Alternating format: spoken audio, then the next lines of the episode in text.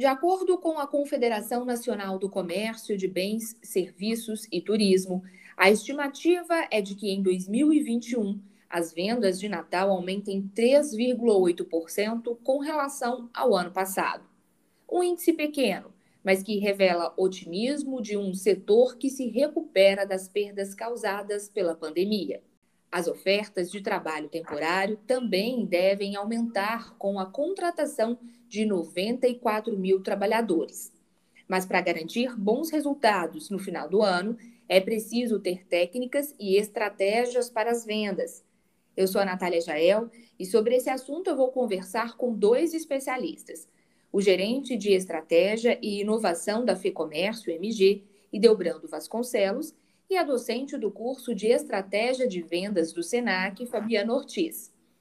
Fabiana e Delbrando, como estão? Obrigada pela participação de vocês.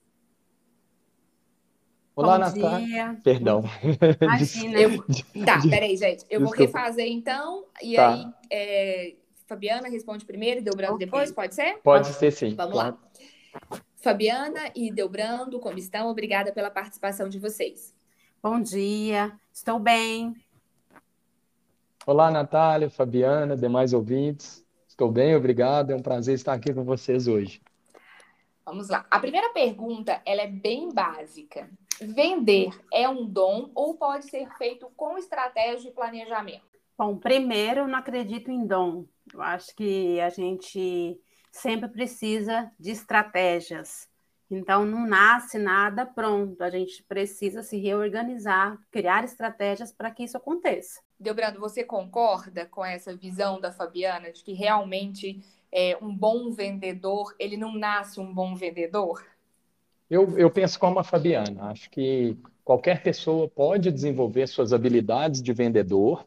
É lógico que algumas pessoas possuem mais facilidade, a gente pode até chamar isso de dom, mas se essas mesmas pessoas receberem capacitação, certamente terão resultados ainda melhores.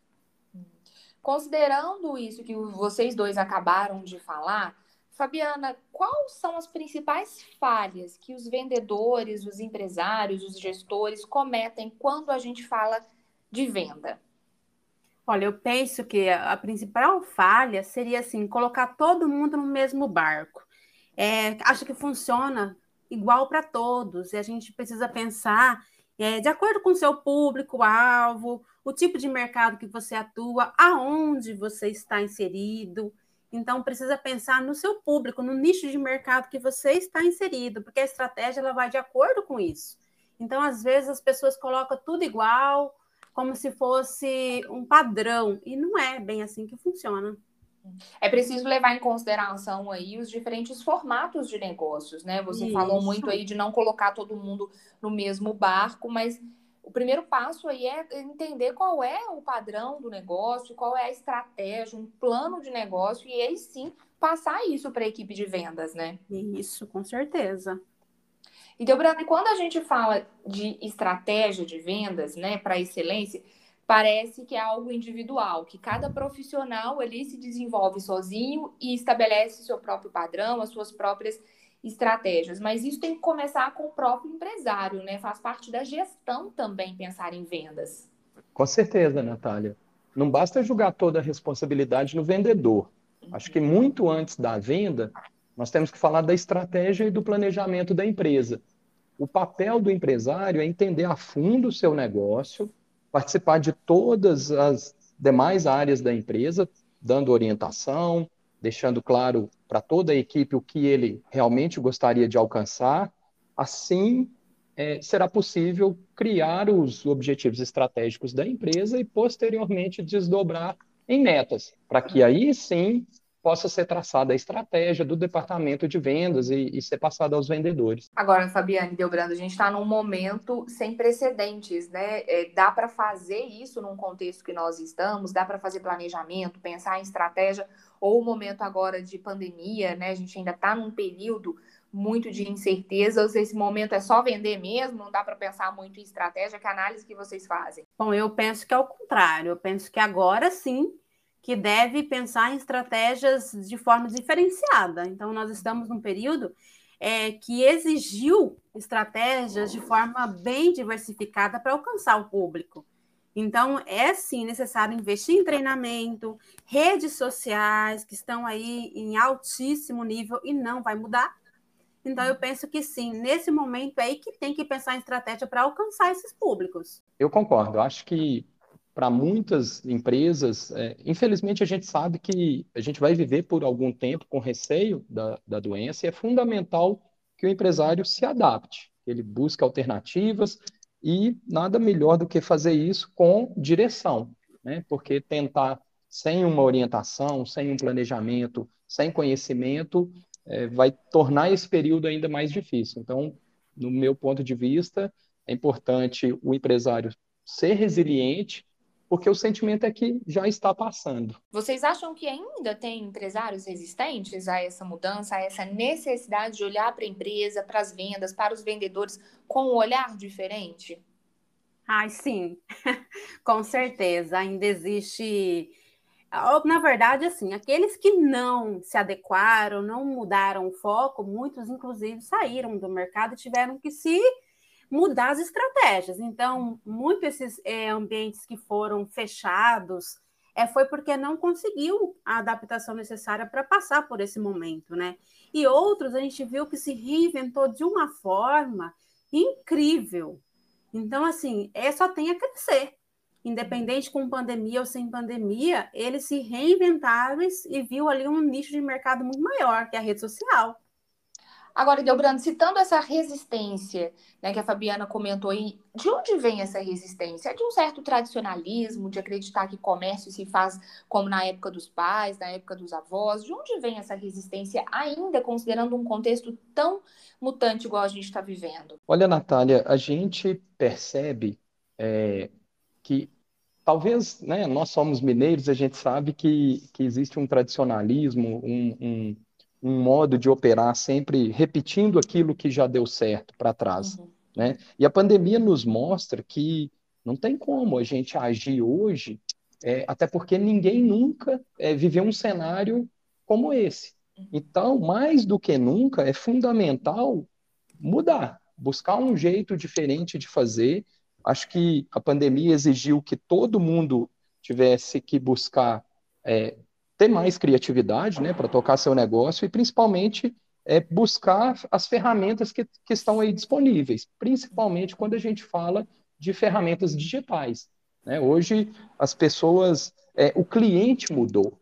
Né? A gente pensa que se as empresas, se o empresário não enxergar isso e não mudar o seu jeito de, de trabalhar, ele não vai conseguir continuar. Se a gente pensar assim na coisa mais básica, Hoje as pessoas querem continuar comendo no restaurante próximo de casa, mas elas querem pedir um cardápio pelo WhatsApp e chamar um delivery, né? Uhum. É, essa flexibilidade ela é muito importante mesmo, né? Acho que a palavra certa agora é realmente ser flexível.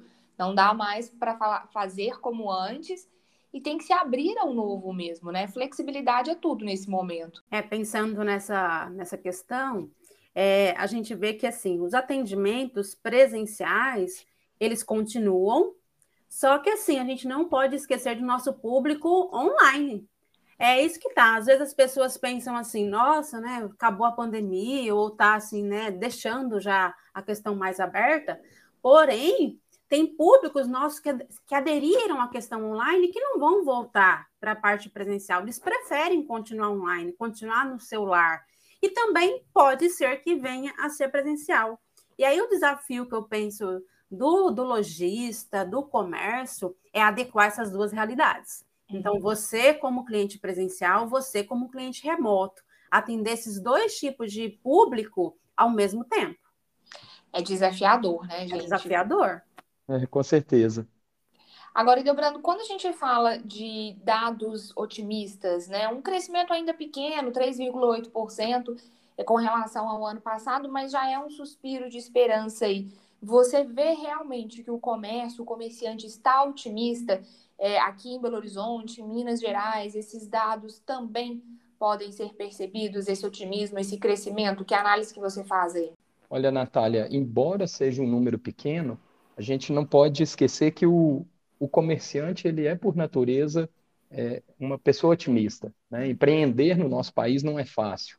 É, as pessoas aprenderam a, a viver nesse momento de pandemia, se adaptaram. O empresário ele enxergou que ele precisava também adaptar o seu negócio e certamente com, com todo esse contexto que a gente vem vivendo, o sentimento de já está passando, a gente sabe que não passou, mas um sentimento de alívio, de pensar que as coisas vão, vão melhorar, certamente eu acho que o empresário está olhando para esse final de ano como um, um, grande momento do ano, um momento crucial de, de poder fechar o ano de 2021 com, com um resultado melhor do que ele teve em 2020. Quando a gente pensa no tema desse podcast, excelência em vendas, dá para fazer um resumo do que é excelência em vendas? Quando vocês pensam nesse tema, vocês como especialistas, o que vem na cabeça de vocês? Quando penso em excelência em vendas, eu penso em todas as estratégias que podem ser feitas, é, desde é, pensar no atendimento do cliente, desde a, do PDV, o seu ponto de venda, a organização do material, a organização das redes sociais, é todo um contexto para alcançar. Então, às vezes, fica assim, ai, foco nisso, foco naquilo. Só que para a gente ter excelência, a gente precisa pensar em vários vários pontos estratégicos, né? Se eu quero alcançar meu público da rede social, eu vou ter que planejar alguma coisa nas redes sociais onde meu, meu público está. E aí, se eu penso no meu público presencial, eu tenho que pensar no meu PDV, na organização da minha vitrine, na exposição do meu produto, no conhecimento do meu produto, em preço. Então, são várias coisas para ter excelência em vendas. Não é tão simples assim. Para você, Delbrando? Eu penso que desenvolver uma habilidade de venda, ela começa muito antes pelo conhecimento, seja das técnicas de venda, do produto que se está vendendo, dos clientes e do mercado, como a Fabiana falou, é, e até dos concorrentes. É, mas, além disso, a gente não pode esquecer da parte de capacitação, treinamento constante, prática e muita persistência pensando aí no, nisso que você acabou de falar, de estudo, de treinamento, é, o Senac lançou o projeto final de ano com potencializar resultados para ajudar empresários e vendedores no processo de reciclagem e aqueles também que querem melhorar as vendas e o processo de gestão. São cursos com títulos variados, como excelência em vendas, ferramentas de marketing digital e empreendedorismo digital. Todos os cursos online dentro do programa Senac de gratuidade são opções, né, gente? Porque as pessoas pensam que às vezes precisam fazer um curso muito elaborado, um curso demorado. Dá para fazer um curso, um curso rápido, onde a pessoa saia com esse conhecimento e aí já não tem muito aquela desculpa de falar que não sabe para onde, por onde começar, né? É, é um caminho o estudo, procurar saber aquilo que não se conhece. Ai, com certeza. Eu dou cursos de várias áreas aí no Senac e a gente teve aí, né, só para linkar, uma certa resistência no início da pandemia com a questão do online e foi visto o quanto quanto foi benefício para o nosso aluno. Então é muito importante continuar e não deixar parar, é, se, especializar, se profissionalizar, né? O mercado está precisando, ainda tão, temos muitas vagas em aberto. O curioso é você falar da resistência, né? Que foi um pouco que nós falamos aqui também. Existe aquela coisa inflexível de que eu vou continuar fazendo como sempre foi, né? E a gente vê que o modelo de curso online, de treinamento online, de vendas online, vem se consolidando muito forte. Então, talvez o caminho seja esse mesmo, baixar um pouco essa, essa questão da inflexibilidade, né, Delbrando? É, eu penso assim também, Natália. Acho que, igual a gente falou aqui, não basta repetir o que já deu certo no passado, é preciso continuar aprendendo. E acho que todos querem potencializar seus resultados, né? Então, com uma ajuda dessa, certamente estarão no caminho correto aí. Se vocês tivessem que apontar algumas dicas, vamos colocar agora assim em termos práticos. Tem aquela história, né? Fulano é tão bom vendedor que vende até avião pegando fogo. Então, assim, como ser esse bom vendedor? Quais são as dicas? Assim, vamos apontar alguns caminhos para quem está escutando a gente. Pode ser para o vendedor ou para o empresário que precisa fazer gestão de equipe, que vai contratar agora um temporário qual é um caminho, assim? Vocês conseguem apontar algumas dicas básicas? Bom, o primeiro que a gente já comentou, né, é treinar esse vendedor, treinar, de colocar ele para conhecer a empresa de forma geral, conhecer os produtos que são vendidos, organizar esse, esse ponto de venda, ou seja digital, ou seja físico, e aí pensar né, em todas essas estratégias para alcançar esse público. O atendimento ele nunca deixou de ter que ser eficiente, ele sempre tem que ser eficiente. E onde que vai ser e com quem será? E aí pensar nesse público, a forma de atendimento, para abraçar esse mercado aí que está chegando. Porque, de certa forma, todos somos vendedores também, né? A gente vende uma ideia, vende um produto, vende um serviço, de algum, em algum momento a gente faz alguma venda, né? É, e vender é servir. Né? Então, acho que o, o melhor caminho é a gente conseguir, de fato, entender o que o cliente quer, saber ouvi-lo, para poder oferecer algo que está alinhado com, com a necessidade dele. Né? E, principalmente, sempre buscar agregar valor ao seu produto para você conseguir também se diferenciar no mercado. Né? Oferecer um, um atendimento personalizado. Acho que isso tudo compõe o, o ato de vender, né? Vocês estão otimistas para as vendas desse ano? Ah, eu estou. Creio que vai ter sim uma, uma retornada muito boa aí no comércio. Eu também, eu também estou, acredito que foi um ano é, muito difícil para todo mundo, mas um ano de muito aprendizado, né? Exigiu da gente é, nos reinventar de certa forma, né? Então, acho que isso vai ser um ensinamento para a vida toda. Ok, gente, muito obrigada, obrigada pela participação de vocês. Agradeço esse ensinamento e principalmente essa injeção de otimismo. Dá para fazer diferente, basta pensar com intenção, né? Isso mesmo. Agradeço aí, Natália, pelo convite e também a parceria aí do Edelbrando. Muito prazer em estar com vocês. Eu também agradeço. Foi um prazer, Natália, Fabiana. Estou à disposição. Um abraço. Para fazer arte, pode me mandar pelo WhatsApp mesmo. Tá ok. Ah, legal. Combinado. Tá Foi um prazerão, viu, gente? Um prazer, prazer também. Obrigada. Ótima semana para vocês. Tchau para vocês tchau. também. Tchau. Até logo. Tchau. tchau.